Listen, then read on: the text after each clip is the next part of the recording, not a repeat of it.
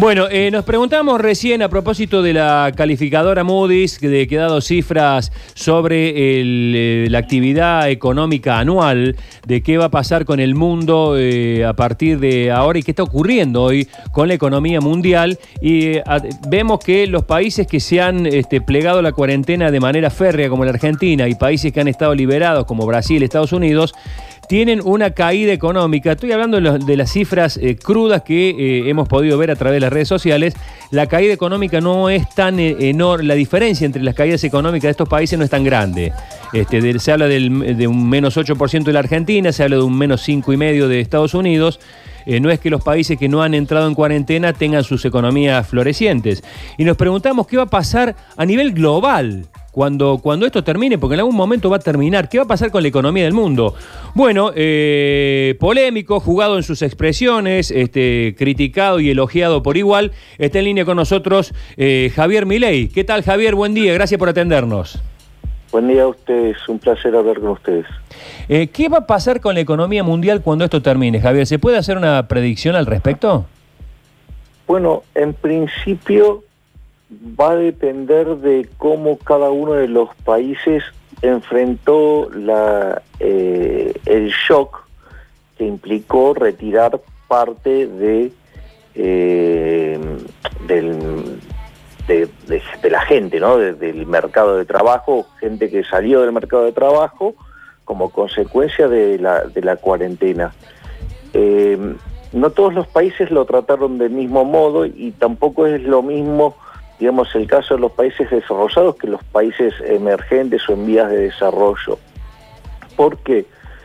Porque, por ejemplo, mientras que los capitales fluyen hacia los países desarrollados, en los países en desarrollo o emergentes se retiran los capitales. Entonces, por ejemplo, veamos el caso de Estados Unidos. A Estados Unidos le entra fondos. Entonces, es cierto que se le cae la producción, ¿sí? Pero ¿qué es lo que hizo Trump? Por ejemplo, eh, como puede endeudarse, le envió dinero a, a las personas, ¿sí? Y, por ejemplo, a las empresas le bajó los impuestos. Entonces, de esa manera lo que hizo fue minimizar el impacto, ya sea tanto en la caída de la producción como lo que tiene que ver en la merma del consumo. Y la contracara de eso, digamos, se genera deuda, es decir, Claro. déficit de cuenta corriente del país con, con el mundo. Eh, ahora, pero fíjate que aún en- dentro de los países desarrollados, la- los tipos de ayuda son distintos y las consecuencias de largo también son, van a ser distintas. Porque así mientras que, por ejemplo, la asistencia que daba Estados Unidos o que dio a Estados Unidos a, a las personas, ¿cómo era? A, las empresas eh, les bajó los impuestos y a las personas les mandó un cheque. ¿sí? Sí. ¿Qué pasa? Cuando termina el problema de la pandemia y la gente retorna al mercado de trabajo, esa ayuda cesa porque ya no tiene eh, sentido de seguir existiendo, ¿sí? Ahora, fíjate, por ejemplo, en el caso de Francia es distinto, porque el que decide cómo se gasta esa ayuda es el Estado francés. ¿Esto qué quiere decir? Que, por ejemplo, eh, el Estado francés determinaba en qué cosas iba a pagar por vos. ¿Y por qué esto es, es importante? Porque, fíjate, si el aumento del gasto público que se dio en el caso americano se retrae, más bien termina el problema. En el caso de Francia, como el que gasta es el Estado francés, hay algo que está en un libro de Milton Friedman y Ralph Friedman que se llama La tiranía del status quo y se llama el triángulo de hierro, que básicamente se compone de los políticos oportunistas, de los burócratas que dan los planes y los beneficiarios, que una vez que vos aumentás el gasto, como hay mucha gente interesada de que ese gasto continúe, entonces no lo podés bajar. Es decir, la forma en la cual asistió el gobierno francés va a ser difícil que baje el gasto público, con lo cual a la postre van a tener mayores impuestos y por ende van a tener menores salarios. En cambio, en el, en el caso de Estados Unidos, no va a requerir de más impuestos y como lo que bajó de impuestos va potenciar el crecimiento económico, sale mucho mejor. No por nada, durante el mes de mayo la economía de, Estados Unidos empezó a rebotar fuerte y creó dos millones y medio de puestos de trabajo y, de hecho, digamos, cuando vos mirás los datos del mercado financiero, están anticipando que la recuperación en el caso de Estados Unidos es rápida. Eh, Eso es lo que tiene... Sí, por favor, claro. No, no, eh, hoy, hoy digo, el mundo es, es fácil, fácil. Eh, eh, toma con, pinza lo que estoy diciendo. Eh, digo que es fácil analizarlo porque el mundo está tan cerrado en sí mismo que cada país vive su propia realidad. Eh, ¿Qué va a pasar cuando todo esto se abre y cada país se encuentre en situaciones en las cuales, bueno, hoy, hoy, hoy, hoy el mundo se interrelaciona, se influye, una crisis de un país arrastra al resto? ¿Cómo estas realidades tan disímiles se pueden llegar a concatenar de acá un año, dos años, cuando todo esto se normalice? Ah, ¿Quién arrastrará a quién? A ver, fíjate, yo te estoy describiendo lo que pasa en los países desarrollados. En los países emergentes o en vía de desarrollo es distinto. ¿Por qué? Porque los capitales salen. ¿Me comprendés? Sí. Eso hace que tu moneda se deprecie, hace que no puedas usar tanto endeudamiento. Lo que vas a, a tomar es, digamos, mucho menos de deuda de última y por ende vos no podés amortiguar la caída, tu caída va a ser mayor, ¿sí? Digamos, y como vos estás depreciando tu moneda, las personas pierden ingresos en moneda dura, por decirlo de alguna manera. Eso digo lo que pasa en un emergente. Y en el caso de Argentina es muchísimo peor, ¿no? Porque Argentina no tiene acceso al financiamiento de deuda, y no solo que no tiene acceso a, a los mercados de deuda, sino que además cuando emite pesos, como la gente no quiere los pesos, vos tenés un descalabro monetario, o sea, porque tenés fuerte emisión de dinero para financiar el déficit fiscal, el número de mayo verdaderamente es estremecedor con los ingresos que se siendo al 2% y los gastos al 100%, acumulando más de 10 mil millones de dólares de déficit en cinco meses, ¿sí? Eh, y por otra parte, eh, a ver, con una caída de producción que es la peor de todas. O sea, el caso de Argentina, a ver, en, por ejemplo, en marzo cayó 11,5% con solo 10 días de cuarentena. En abril la caída fue del 20%. Entonces, en todos lados, digamos, va a haber caídas, pero los peores números del mundo lo vas a ver en Argentina la recuperación más lenta del mundo también se va a dar en Argentina, oh. porque el modelo de cuarentena elegido en Argentina y el modo en que lo haya implementado, eso lo que está haciendo es destrozar el capital.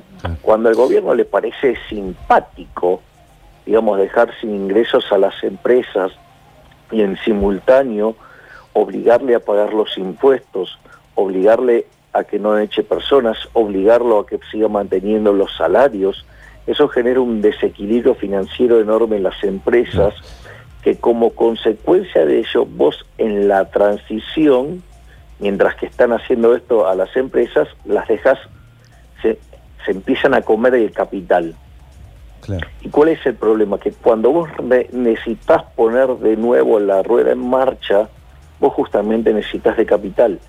Y si vos te lo tragaste el capital con un modelo de cuarentena cavernícola, con un comportamiento verdaderamente peligroso del gobierno, la consecuencia va a ser que te va a costar muchísimo más recuperarte. Y si vos eso lo querés hacer cuando quieras poner en marcha la rueda con emisión monetaria, el desastre económico y financiero que vas a hacer es tremendo y las consecuencias sociales del mismo, para mí, vamos a la peor crisis económica y social de la historia argentina. Claro, eh, Javier, y para llevarlo ya a un, a un ámbito mundial, porque esto del coronavirus es inédito, histórico.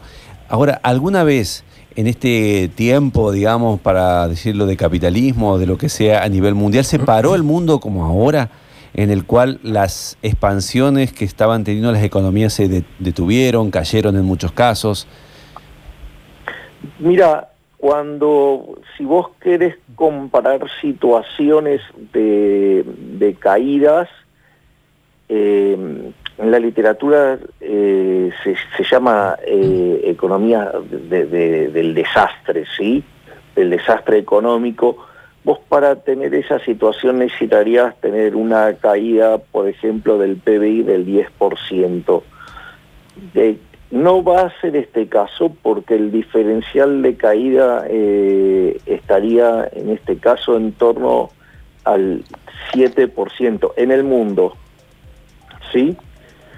Eh, pero, digamos, tenés cosas parecidas como fueron, por ejemplo, eh, la peste española, que fue así también 6-7%, y si no, digamos, para encontrar cosas eh, ya así también fuertes, tendrías que ver la Primera Guerra Mundial, la Segunda Guerra Mundial y el peor caso de todos, que fue la Gran Depresión, ¿no? Claro, eh, Javier, lo que se tiene miedo y lo que tenemos miedo todos es, por ejemplo, eso que algunos vaticinan como grandes hambrunas a nivel mundial, digamos, que los más débiles las sufran producto de esto, digamos, vamos al, al sufrimiento del hombre, digamos. Más. A ver, eh, pero ahí, digamos, ahí entonces eh, hay que rostrarle esto a la Organización Mundial de la Salud y a los infectólogos, porque básicamente el modelo, ¿sí? Eh, que propuso la Organización Mundial de la Salud y los infectólogos fue como para enfrentar una situación como la peste española.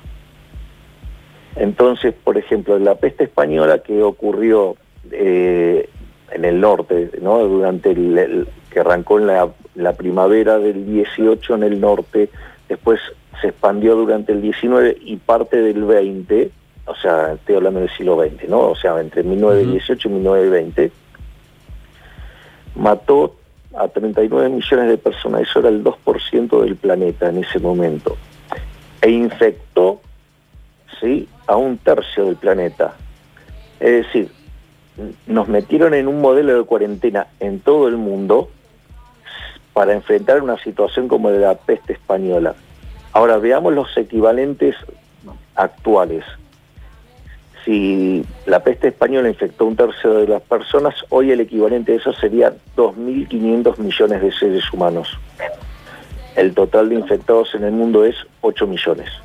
Claro, sí, eh, a ver, la cantidad de muertos equivalentes a la peste española serían 155 millones de seres humanos. El coronavirus mató hasta el momento 470 mil. Sí. ¿Sí? Pone, digamos, eh, 500 mil. Es decir, que si vos te fijas, los infectólogos le pifiaron por 320 veces a uno. Y las consecuencias de ese error garrafal y brutal de los infectólogos ha hecho que, por ejemplo, las horas perdidas de trabajo y son 4,5% en el primer trimestre y 10,5% en el segundo, eso implica la pérdida de 130 millones de puestos de trabajo en el, en el primer trimestre, 305 millones de puestos de trabajo en el segundo trimestre implica también que los salarios hayan caído 60%, también implica que la cantidad de eh, pobres extremos en el planeta haya subido 10 puntos, pasando de 5% de la población mundial a 15, que es algo así como 770 millones de seres humanos, y como si todo eso fuera poco, asociado a ese aumento de pobres extremos, van a morir 27 millones de personas de hambre. Por lo tanto, hay que explicarle a los infectólogos que todo este escándalo que armaron, que afecta a casi 500.000 personas muertas, digamos, mataron de hambre a 27 millones de personas y dejaron sin vacunas a 100 millones de chicos, con lo que puede implicar hacia adelante haber dejado sin las vacunas a 100 millones de chicos y acá todavía no estamos contando todos los las enfermedades colaterales que aparecen o, por ejemplo, la cantidad de aumento de muertes de enfermos cardíacos porque no pueden ir al médico porque están confinados. Bien. Eh, Javier, gracias por este contacto con Radio Suceso. Le mando un fuerte abrazo. No, por favor, ha sido un placer. Un abrazo grande.